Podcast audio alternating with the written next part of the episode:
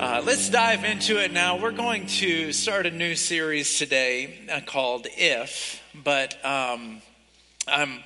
Uh, I don't know if I'm going to get to the sermon or not. I don't know if I'm going to get to the message or not um, because uh, I, I, worked hard on it. Uh, I just don't know if I'm going to get there. And uh, the reason why is I just feel my heart overwhelmingly heavy for you and um, and I believe for God as well.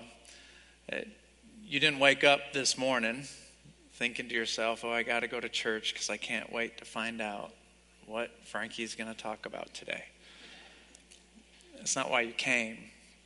You didn't wake up this morning go, oh, I can't wait to find out what songs the band is going to sing. Oh, I can't. That's not why you came.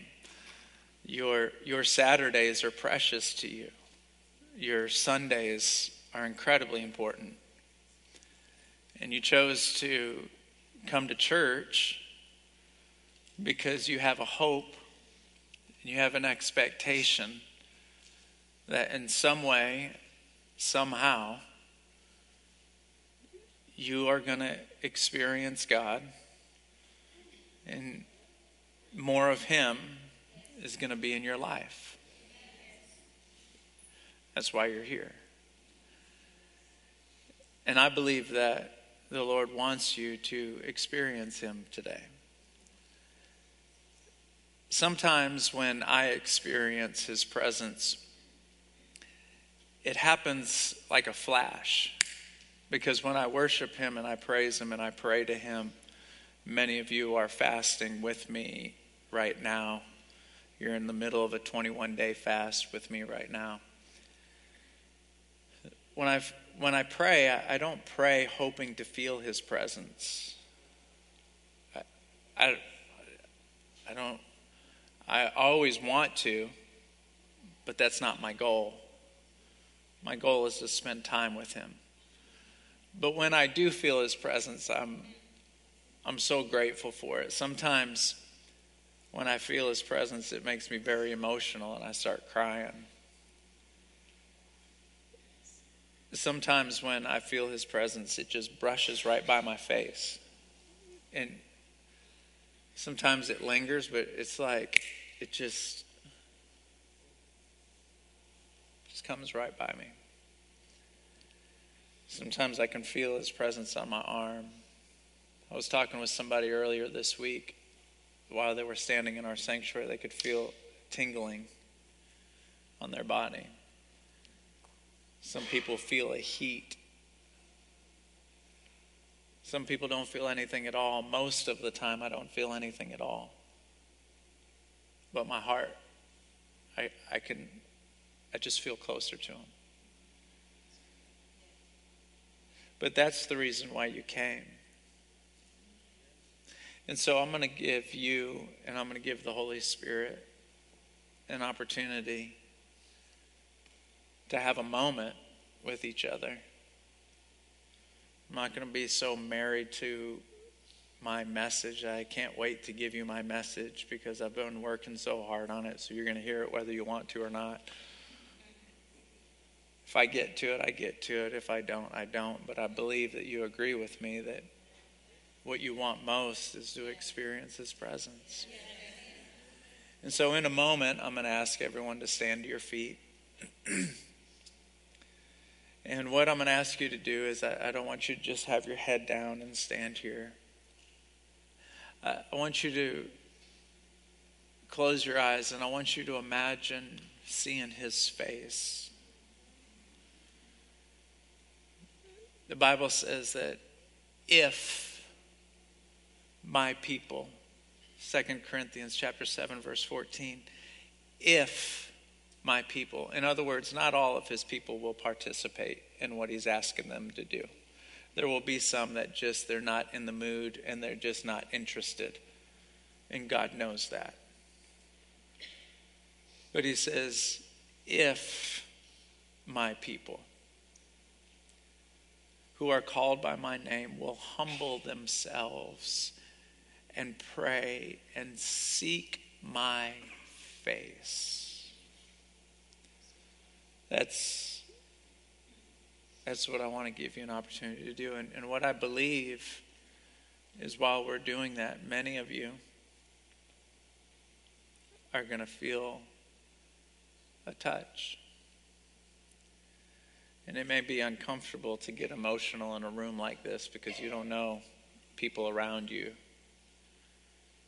I get uncomfortable getting emotional when I'm around people. I'd rather get emotional when I'm by myself. I don't know what's going to happen. Maybe nothing. Would you stand your feet for me, please? If my people, if you're willing to participate, would you just raise your hands like this? Would you close your eyes? Would you put your mind's attention and your heart's affection on Him?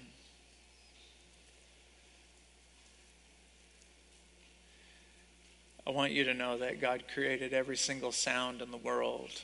He created the sound of wind. He, he gave the bird its song. He created every single sound, but there is no sound on the planet like the sound of your voice. And so, if all you do is say, I love you, I love you, over and over again, I'm going to ask you to do that. And in doing so, as you talk with Him, I believe that He's going to talk with you. And as you reach out to Him, I believe that you're going to experience Him. And even if it's just for a quick moment, you're going to feel that precious touch on the side of your face. Not all of you, but many of you. Let's begin to honor Him and talk to Him right now. Holy Spirit, begin to move in this room. Begin to touch your people. In the name of Jesus, right now, Holy Spirit, begin to move through each row, begin to move through each seat, and begin to touch your people right now. Begin to just brush your hand across the side of their face. Allow them to feel just a glimpse, just a, just a glimpse of your presence right now it's too powerful. We can't handle too much. We cannot handle too much. But we want to just, just, just for a second, just for a millisecond, experience the touch of your glory, the touch of your presence. If my people, I know some of you don't want to participate, but if, if you will, I believe that you're going to experience Him in the name of Jesus right now. Reach out to Him and talk to Him. Go for it.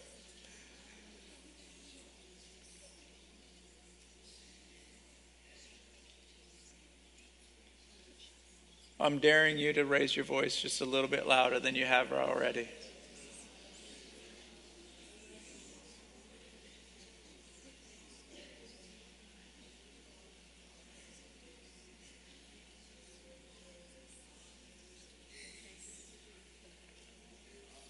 If if my people pray, if they do, I'm daring you. I'm daring you. Don't just listen to me. He wants to hear you. He wants to hear you.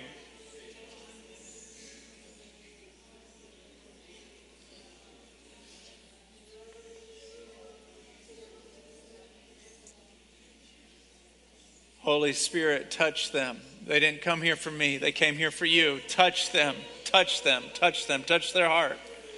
Touch their heart, touch their heart, touch their heart. Touch their mind right now in the name of Jesus. Touch their mind.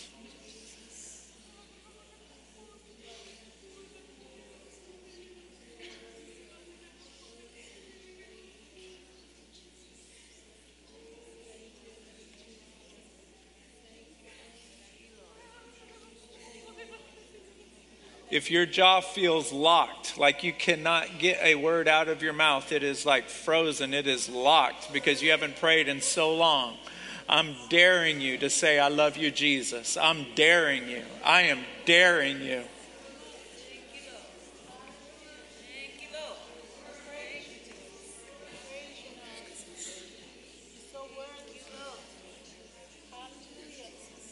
Holy Spirit, move. We don't have anything if we don't have you. We don't have anything if we don't have you. If you're not here, we may as well go home. We have to have you. We have to have you. We're, we don't want to play church. We don't want to play church. Come on, I'm daring you to raise your voice just a little bit. I'm daring you.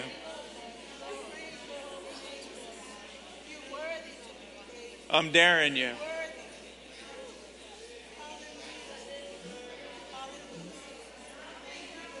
I love you. I love you. I love you. I love you. I love you. I love you. I love you. I love you. I love you. I love you. I love you. I love you. If my people pray, if, if, if.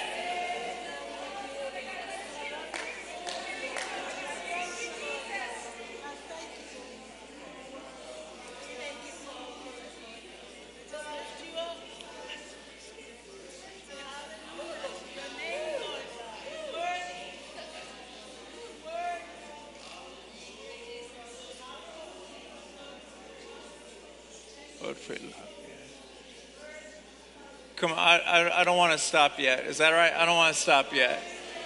The Lord is, He's loving hearing your voice. He loves hearing your voice. He loves, it's better than music, it's better than a song. It, it's, it's, it's better than trumpets, it's better than angels. He loves hearing your voice. He loves it. I don't want to stop that. I don't want to stop.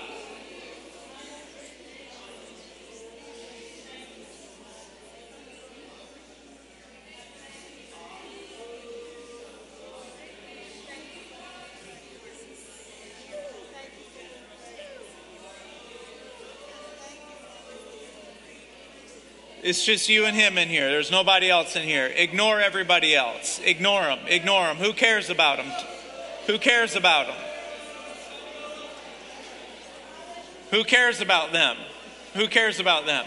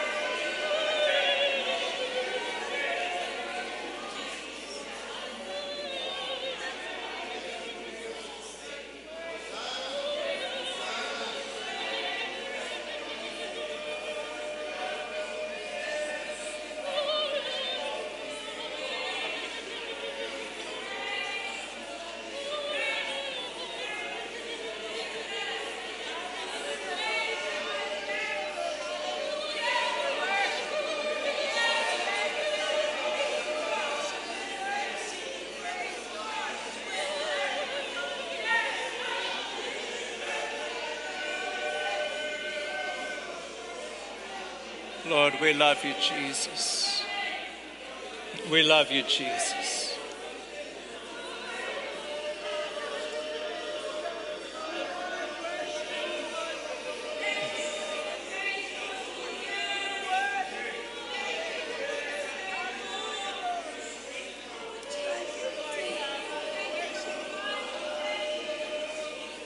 If everybody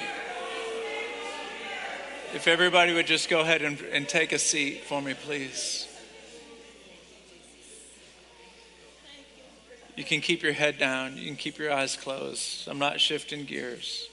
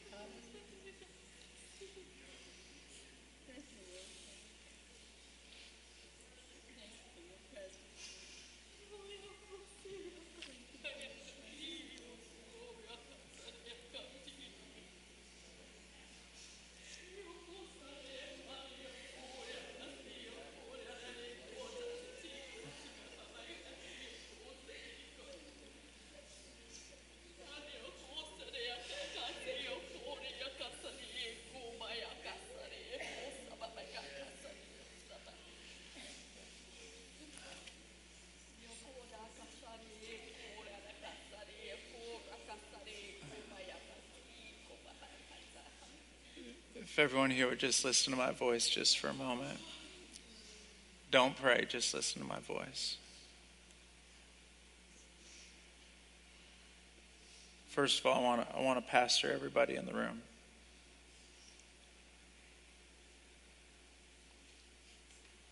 I've already seen more than one person grab their stuff and walk out.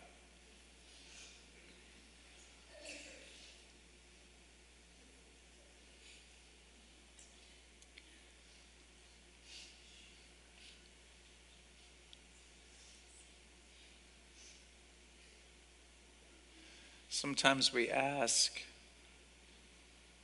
for something we don't really want.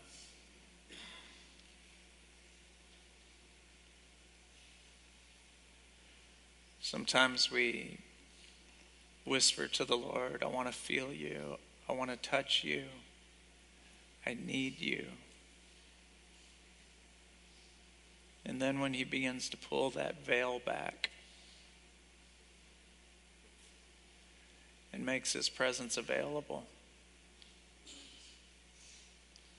All of a sudden, we change our mind because we want God just as long as it doesn't make us uncomfortable. And I just want you to know that the more you experience of God, the more uncomfortable you are going to be.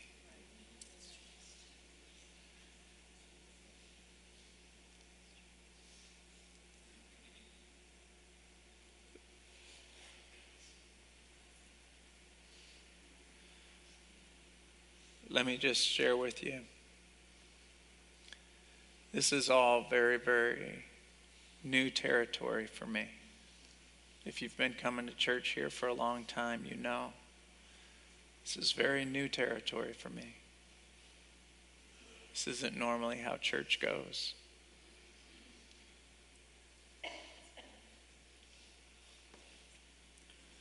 But what I've learned is that my messages and me talking for 25, 27 minutes, 37 minutes, it doesn't do what the Lord can do in three seconds. I can talk for 37 minutes, and in three seconds, the Lord can do more than I can in 37 sermons. Where all of a sudden, He makes the heart of a husband, the heart of a wife shift from stone to flesh. Where in one second, all the pride and all the ego just seems to slip through the bottom of your shoes.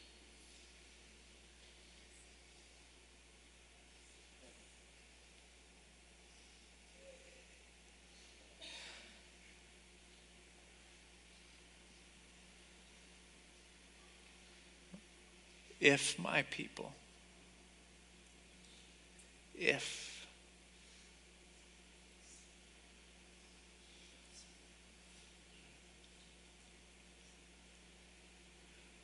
my people who are called by my name will humble themselves and pray and seek my face, then I will hear from heaven. I will forgive them of their sins and I will heal their land. I will heal their heart. I will heal their marriage.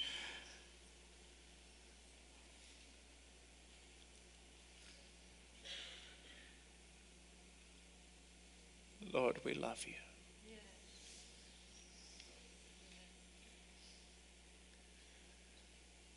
Look at me, everybody. I want you to see this visual illustration.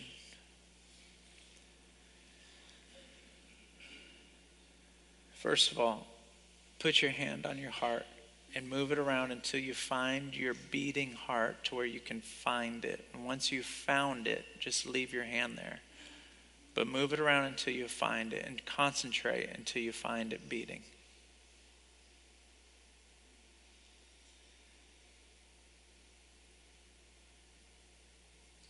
Now, you don't have to pay attention to that beat. The Lord pays attention to it for you.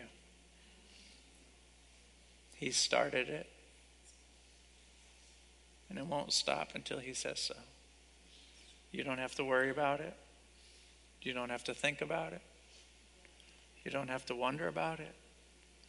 He takes care of that for you. That heart beats, and as it beats, if you want to just leave your hand there, you can. You can put it down if you want. But when that heart beats, it pumps blood up and down your body. It pumps it, it pumps it. Pumps it through your mind, it pumps it through your legs. It pumps, pumps. That is a, a physical type and shadow of Ephesians chapter 3, verse 20, where he says that he is able. Now, this is the difference between God and your heart.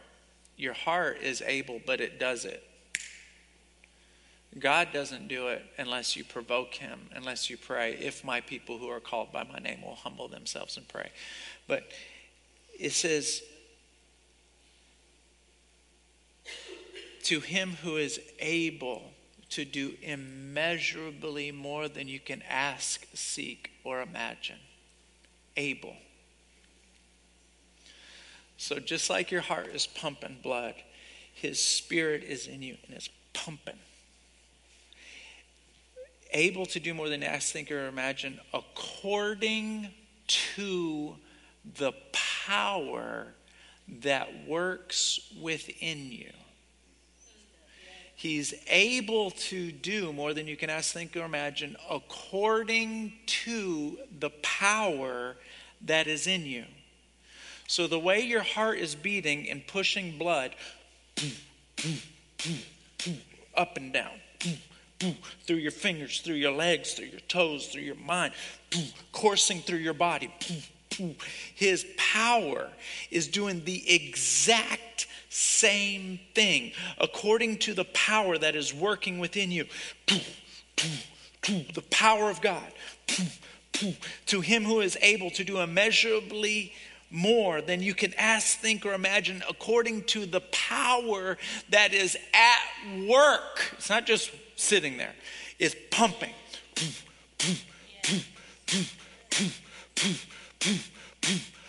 His power is at work, pumping, pumping, pumping, pumping, pumping. The question is, the question is, does it remain within you?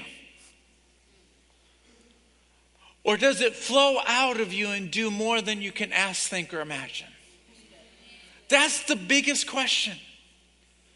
It's in you. But unlike your heart, it has to be provoked. It has to be provoked. If, if my people, there's so many just not interested in participating just not interested. They got a problem with this, a problem with that, an apprehension about this, they're concerned about this, and mad about that, upset, uh, uh, just too busy, too, to this, to that, to this, to that. I got to work out in the morning. I got to drive to Exxon. I got to drive to, to, to go work at Winn Dixie in Galveston. I don't know where you work. We don't even have a Winn Dixie, I don't think. Close enough. Yeah, Kroger's. I don't know. Go work at Montgomery Ward. You guys remember Montgomery Ward? How many of you remember Montgomery Ward? Whatever happened to Montgomery Ward? Whatever happened to Dillard's? Is Dillard still here? What about Eckerd's? Walgreens clumped them. You guys remember Eckerd's? I ain't saying that story. I get myself in trouble. Is there any? Uh, there's a, a Kmart's. Are Kmart's around? I'm telling you what. Amazon's taking over the world. Just know that. what am I talking about right now?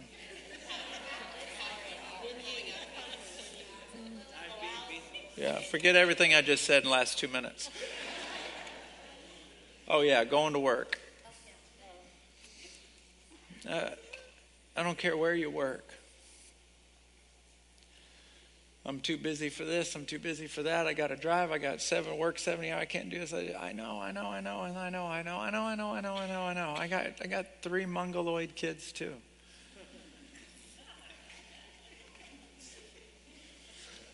No offense. We all got things, but I'm just saying. If you pray if if my people are the people from Corey Demel's church here? Is that you guys? All right. Welcome. All the way from Florida. It's good to see you. Come say hi to me out in the lobby afterwards. Corey owes me 50 bucks, so you give it to me and then get the 50 bucks from Corey. No, Pastor Corey's the real deal. He can't play golf, but he's the real deal.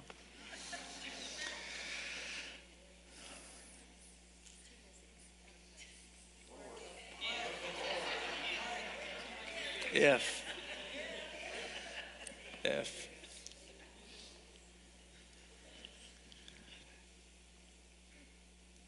I have been messed up for a year and a half, maybe two years because of this one verse. Luke chapter 24, verse 48. It says this Behold, I send the promise of the Father upon you. Go to Jerusalem and wait until you are endowed with power. Everybody say endowed with power four times. One, two, three.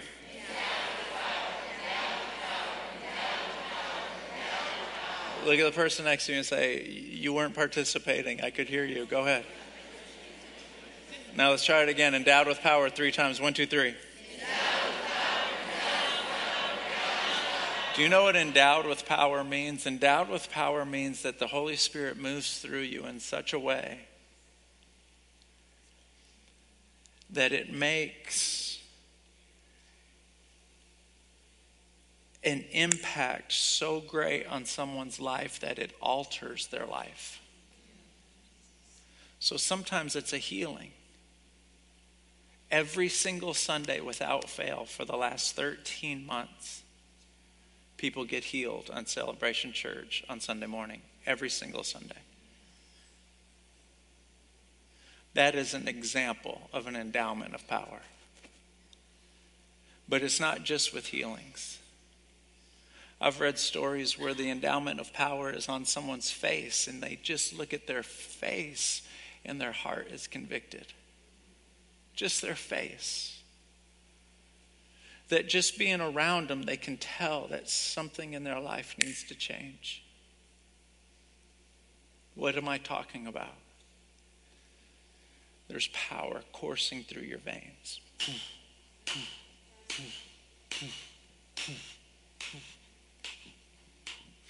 You can live your whole life with it coursing through your veins, and the Lord's saying, I have power inside you. You are endowed with power. I can do more than you can ask, think, or imagine. Please don't get caught up in the mundane. Don't get caught up in lesser things. Don't get caught up. Don't get caught up. I'm telling you, with me, oh my goodness. Oh my goodness. I can't give you three points in a sermon anymore. I'm ruined. I'm ruined. But here's the catch I'm out of the boat and I don't know where we're going.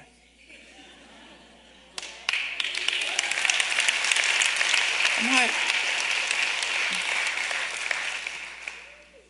when we were worshiping a minute ago, I'm like, all right, God, now what do we do? I just lost the whole family, just walked out the door. Now what do we do?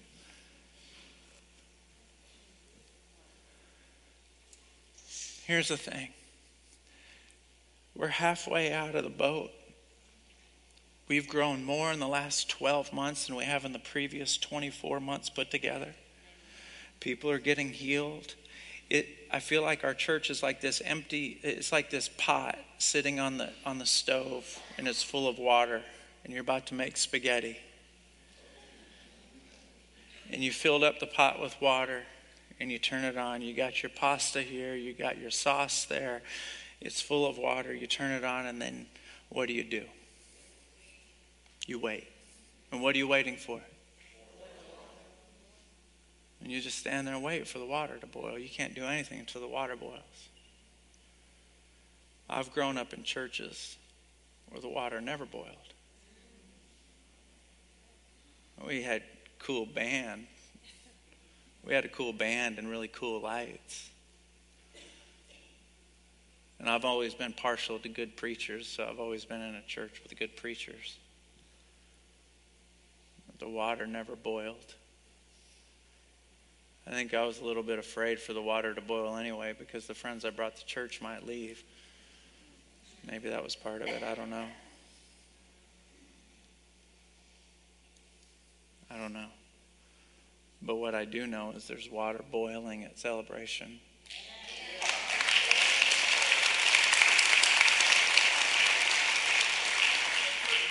What I, what I do know is that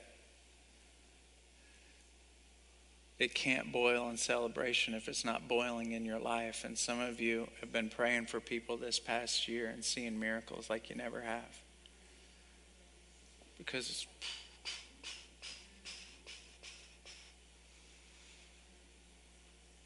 Stephanie, why don't you come on up here?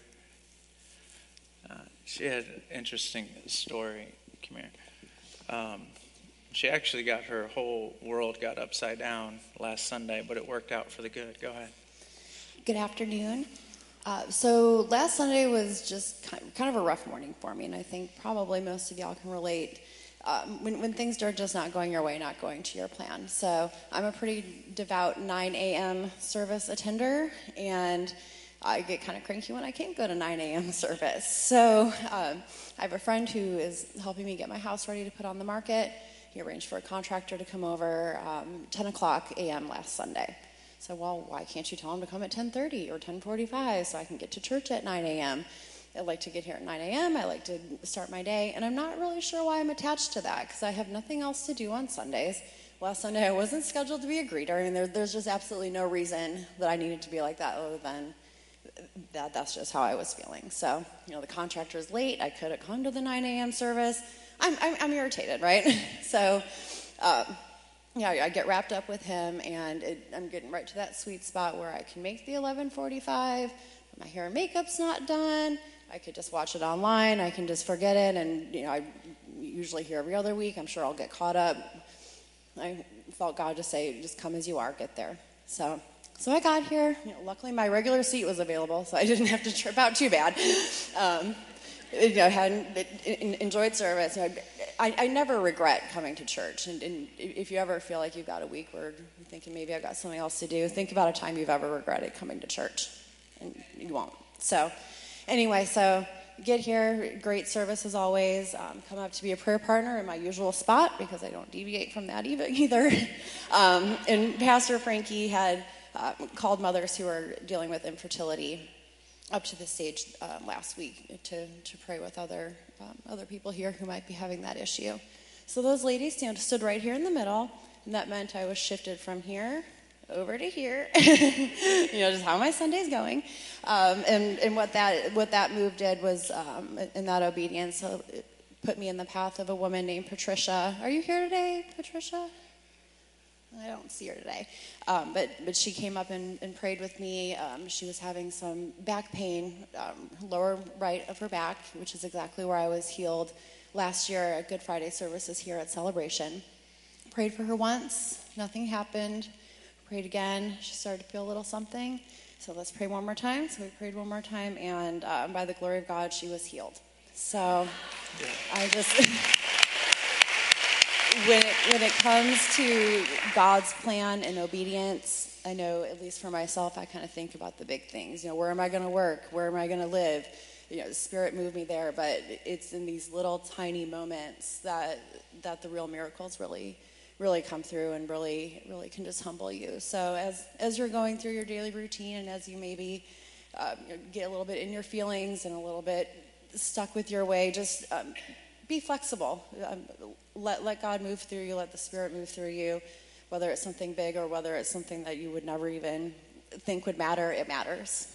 Thank, Thank you. you. Thank you. Thank you. Thank you. I'd like for everyone here to stand up on your feet. I'd like the prayer partners to come down if they would. We've got, I know every Sunday there's people here that show up for the primary purpose because they need a healing in their body. And sometimes they don't even attend our church. They just need to get healed and then they're going to go back to their own church, which is totally fine. We're all one family anyway. And I want to give you that opportunity. And I, I don't care what it is, I, I don't care what kind of healing you need, but this is what I ask. If you get healed at celebration, that you give him the glory, you don't touch his glory, you tell people about it, but to equal equal importance, you email the church. You can do it off the app or you can do it off the website. You email the church and tell us about it. If you don't give glory to Jesus, you are touching his glory. You are as guilty for not giving him credit as I would be for taking his credit. If I said you, this person got healed because of something I did, then I would be judged. We have to give him credit. We have to give him glory. Sitting on my desk right now, I've got it's almost it's almost a full ream of paper of all the testimonies that came in in 2019. If you didn't send yours in there, and I'm not holding it in my hand whenever I thumb through it in prayer and say, Thank you, Jesus, thank you, Jesus, send it in. Psalms 56 9. Every time you pray, the tide of the battle turns. Every time. These prayer partners don't think that God might, they don't believe that He can, they believe that He will. And they've got stories to prove it. And so, whatever you need, I want you to come out of your seat and take the hand of somebody down here and let them pray with you. Let them pray with you. And if your heart were to stop in the next five minutes and you're not ready to see the Lord, I want you to come out of your seat and get that straightened out. Leanne Fox, it's so good to see you. I'd like our worship team to come on up. And if you feel comfortable with it, would you just go ahead and raise your hands right where you're at? Lord, in the name of Jesus, we honor you. Lord, we're trying to figure out what you're doing. We're trying to follow you to the best of our ability. But we want you to know that we honor you and we thank you for being here. Thank you for what you've already done. Thank you for what you're going to continue to do. There's no official dismissal. You can leave whenever you get ready. But may the Lord bless you. May he keep you.